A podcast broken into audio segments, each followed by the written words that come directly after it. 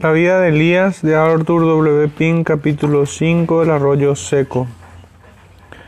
Apártate de aquí y vuélvete al oriente, y escóndete en el arroyo de Kerib, que está delante del Jordán, y beberás del arroyo.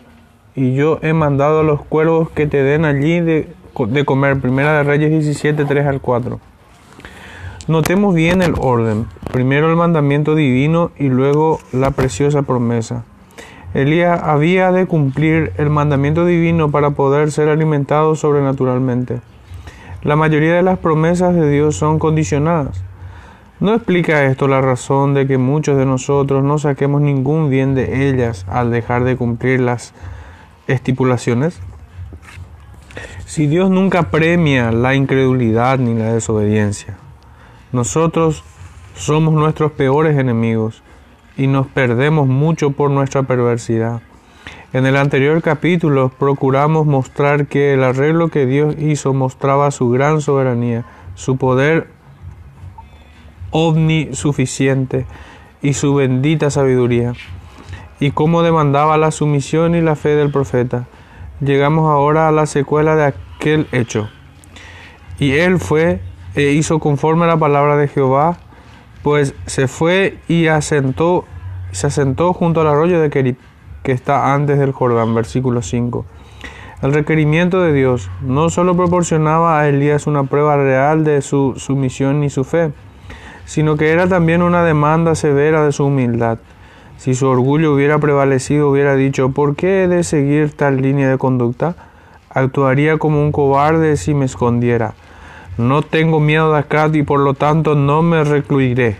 Ah, lector, algunos de los mandamientos de Dios son verdaderamente humillantes para la carne y la sangre soberbia. Los discípulos no debieron de pensar que lo que Cristo les mandaba era seguir una política muy valiente cuando les dijo, mas cuando os persiguieren en esta ciudad, huid a la otra. Mateo 10:23. Sin embargo, tales eran sus órdenes y debían obedecerle.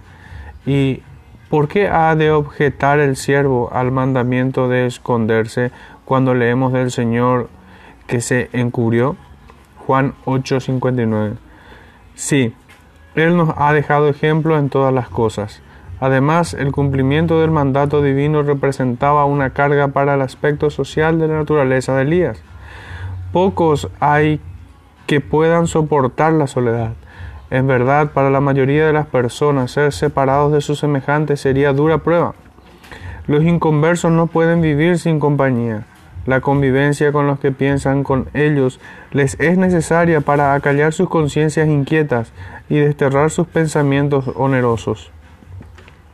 Y es muy distinto el caso de la inmensa mayoría de los que profesan ser cristianos.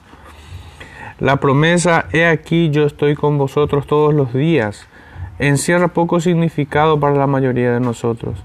Qué diferente era el contentamiento, el gozo y el servicio de Bunyan en la cárcel o de Madame Guillaume en su confinamiento solitario. Elías podía haberse separado de sus semejantes, pero no del Señor. Y él fue e hizo conforme a la palabra de Jehová. El profeta cumplió el mandato de Dios sin duda ni dilación. La suya era una bendita sujeción a la voluntad divina. Estaba preparado tanto a llevar al rey el mensaje de Jehová como a depender de los cuervos. El tisbita cumplió el precepto con prontitud, sin importarle lo poco razonable que pudiera parecer o lo desagradables que fueran las perspectivas. Qué diferente fue el caso de Jonás, que huyó para no cumplir la palabra del Señor. Sí, y cuán diferentes las consecuencias también. El uno encarcelado durante tres días y tres noches en el vientre de una ballena, el otro al final arrebatado al cielo sin pasar por los portales de la muerte.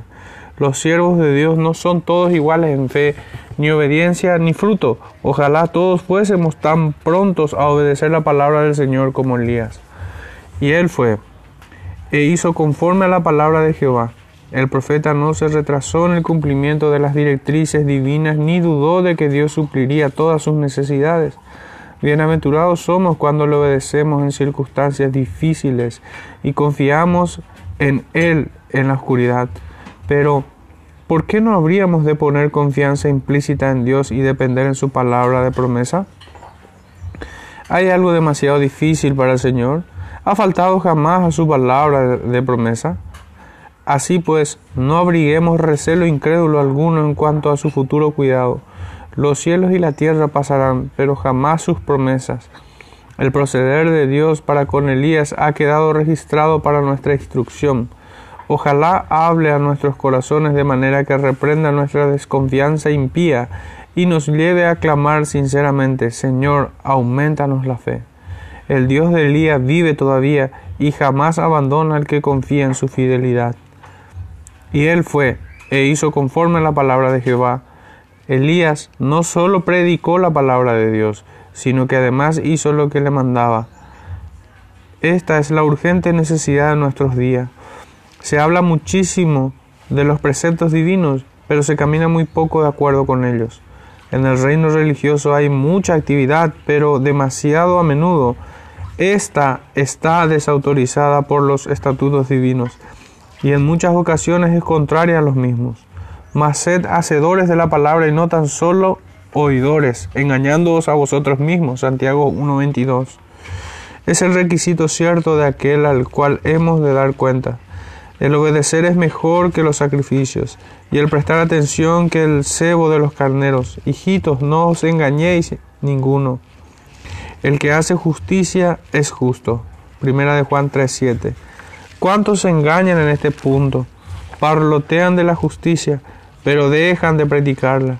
No todo el que me dice Señor, Señor entrará en el reino de los cielos, mas el que hiciere la voluntad de mi Padre que está en los cielos. Mateo 7, 21.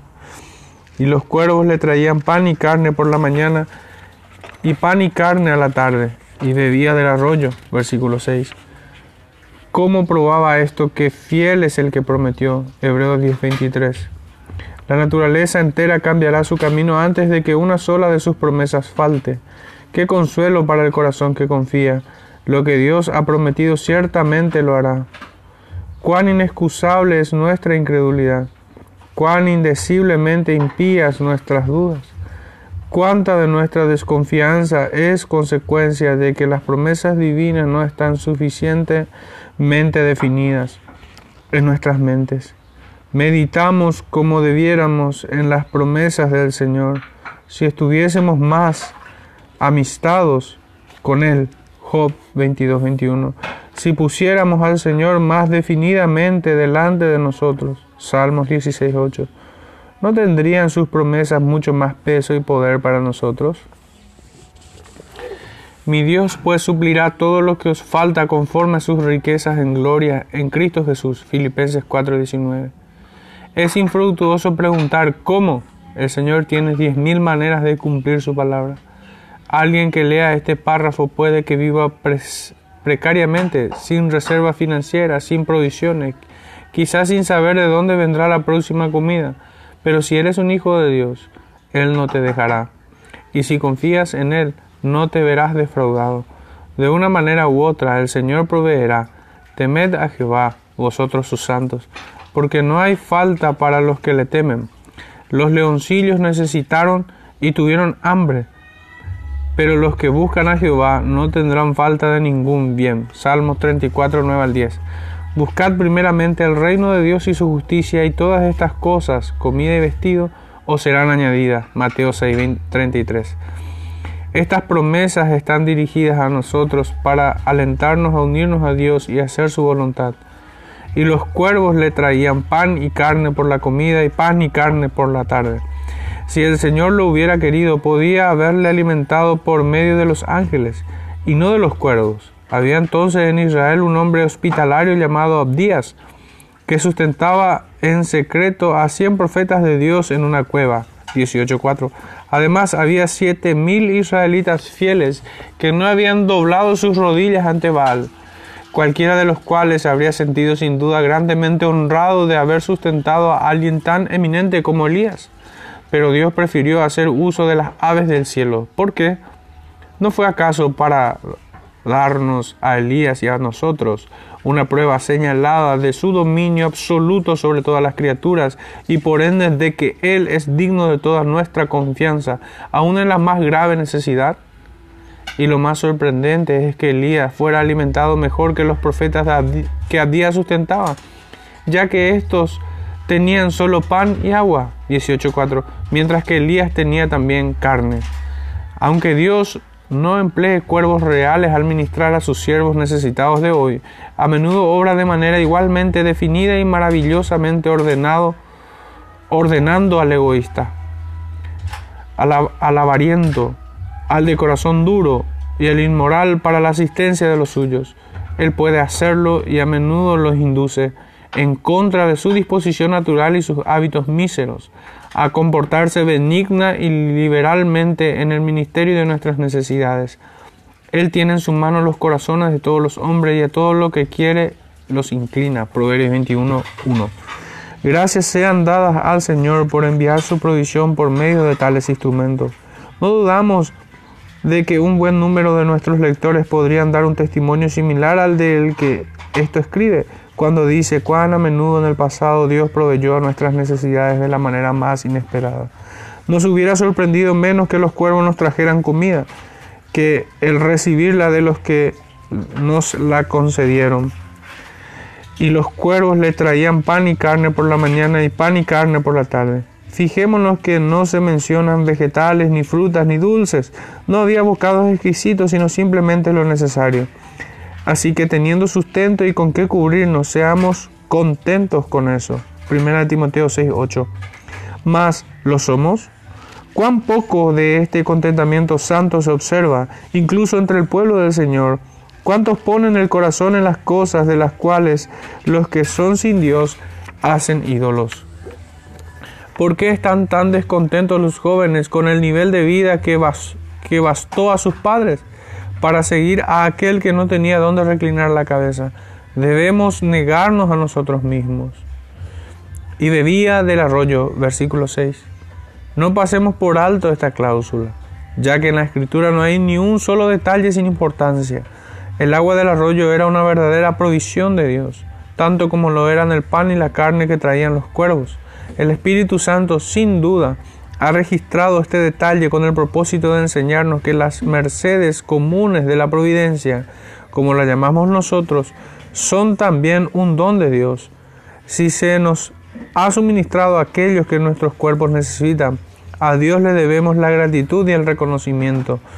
Y sin embargo, ¿cuántos hay, aún entre los que profesan ser cristianos, que se sientan a la mesa sin pedir la bendición de Dios y se levantan sin darle gracias por lo que han comido. También en esto Cristo nos ha dejado ejemplo, pues cuando alimentó a la multitud se nos dice que tomó Jesús aquellos panes y habiendo dado gracias repartió a los discípulos. Juan 6:11. Así pues, no dejemos de hacer lo mismo. Pasado algunos días, secóse el arroyo, porque no había llovido sobre la tierra por la expresión pasado algunos días. Lickfoot entiende pasado un año, que es con frecuencia el sentido de esta frase en la escritura. Sea como fuere, después de un intervalo de cierta duración, el arroyo se secó. Cruz Mayer declara que el nombre Kerib denota sequía, como si se secara generalmente más deprisa que cualquier otro arroyo. Con toda probabilidad se trataba de un torrente del monte que descendía por un barranco. Recibía el agua por medio de la naturaleza o providencia ordinaria, pero ahora el curso de la naturaleza estaba alterado. El propósito de Dios estaba cumplido y había llegado la hora de que el profeta partiese hacia otro escondite. Que el arroyo se secase era un poderoso recordatorio para Elías de la naturaleza transitoria de todo lo mundano. La apariencia de este mundo se pasa, Primera de Corintios 7:31. Y por tanto no tenemos aquí ciudad permanente. Hebreos 13:14. Todas las cosas terrenas están marcadas con el sello del cambio y la decadencia. Nada hay estable bajo el sol, por ello deberíamos estar preparados para los caminos repentinos de nuestras circunstancias. Como hasta entonces los cuervos seguían llevando al profeta carne y pan para comer cada mañana y cada tarde, mas no podía subsistir sin agua. Pero, ¿por qué no había de proveer Dios del agua del modo milagroso, como hacía con la comida? Con toda seguridad podía hacerlo, Podía haber hecho brotar agua de la roca como hizo con Israel, o de la quijada como con Sansón. Jueces 15, 18 y 19. Sí, pero el Señor no está limitado a ningún método, sino que tiene varias maneras de producir los mismos resultados. A veces Dios obra de un modo y a veces de otro. Usa este medio hoy y ese otro mañana para llevar a cabo su consejo. Dios es soberano y no obra de acuerdo con una regla repetida. Siempre obra según su buena voluntad y lo hace así para desplegar su absoluta suficiencia, para exhibir su sabiduría múltiple y para demostrar la grandeza de su poder.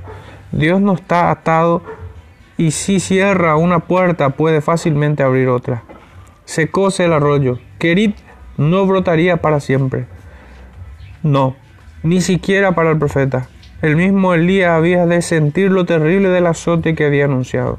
Mi querido lector, no es cosa extraña que Dios permita que sus hijos amados sean envueltos en las calamidades comunes de los ofensores. Es verdad que Él hace diferencia en el uso y en los resultados de las heridas, pero no en infringirlas. Vivimos en un mundo que está bajo la maldición del Dios Santo, y por tanto el hombre nace para la aflicción. Tampoco hay manera de escapar de la aflicción mientras estemos aquí. El propio pueblo de Dios, aunque es objeto de amor eterno, no está exento, porque muchos son los males del justo. ¿Por qué? Por varias razones y con varios designios. Uno de ellos es enajenar nuestros corazones de las cosas de abajo y hacer que pongamos nuestros afectos en las de arriba. Se cose el arroyo, según las apariencias externas, para la razón carnal parecería un verdadero infortunio, una verdadera calamidad. Tratemos de evocar a Elías allí, en Kerit. La sequía era general, el hambre extendida por todo el país, y ahora su propio arroyo se secaba. El agua disminuyó gradualmente hasta que pronto no había más que un goteo, y una tarde cesó por completo se llenó paulatinamente de ansia y melancolía. Dijo, ¿qué haré? ¿Debo permanecer aquí y perecer? ¿Me ha olvidado Dios? ¿Di un mal paso a fin de cuentas al venir aquí? Todo dependía de lo firmemente que su, que su fe siguiera ejerciéndose. Si su fe estaba en acción, admiró la bondad de Dios al hacer que el suministro de agua durara tanto tiempo, cuanto mejor para nuestras almas si, en vez de lamentar nuestras pérdidas, alabáramos a Dios por concedernos sus mercedes por tanto tiempo, especialmente si recordamos que nos son prestadas y que no merecemos ninguna de ellas, aunque morara en el lugar designado por Dios Elías no estaba exento de aquellos profundos ejercicios del alma que son siempre la disciplina necesaria para la vida de fe. Es verdad que, obedeciendo el mandamiento divino, los cuervos le habían visitado diariamente, trayéndole comida mañana y tarde, y que el arroyo había seguido su tranquilo discurrir, pero la fe había de ser probada y desarrollada.